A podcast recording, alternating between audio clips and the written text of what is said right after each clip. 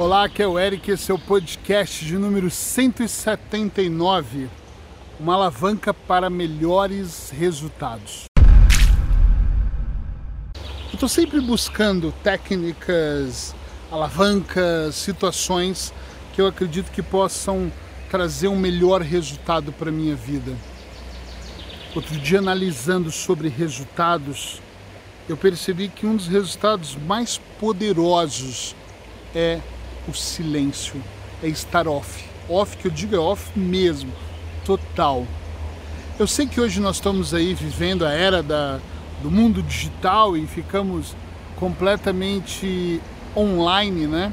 Para tudo, eu uso muito online, eu vivo online, atendo online, meus cursos são online e ok, tudo isso é muito bom. Porém, todas as vezes que eu preciso alavancar melhores resultados, eu fico offline. É curioso isso, não é verdade?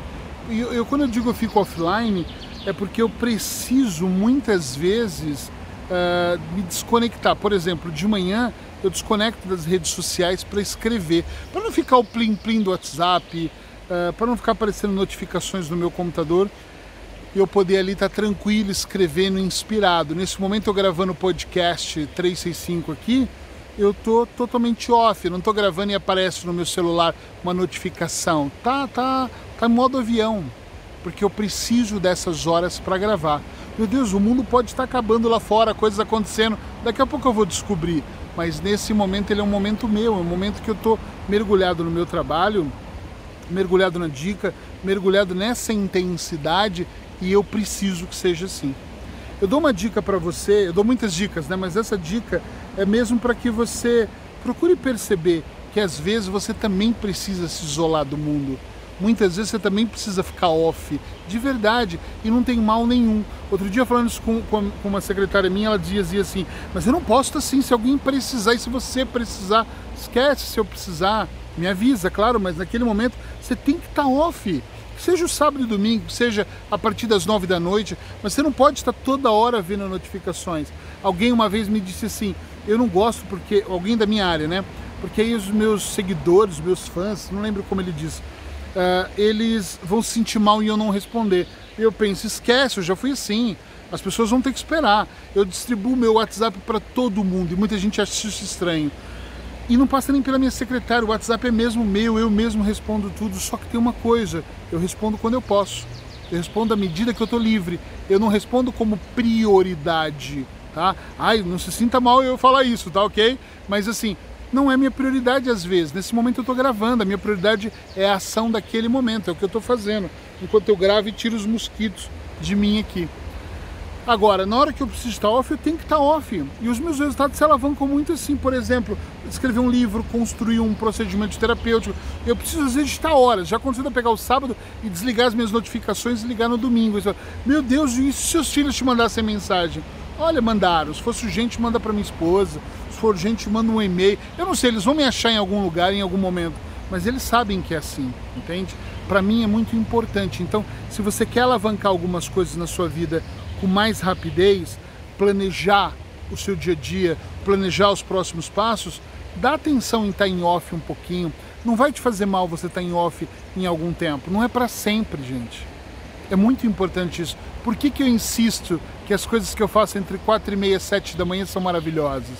Porque eu não preciso mal nem de desligar minhas notificações. Apesar que eu desligo também, porque no Brasil é outro horário, às vezes pode vir uma mensagem mas você é o horário que está todo mundo dormindo. O silêncio é absoluto.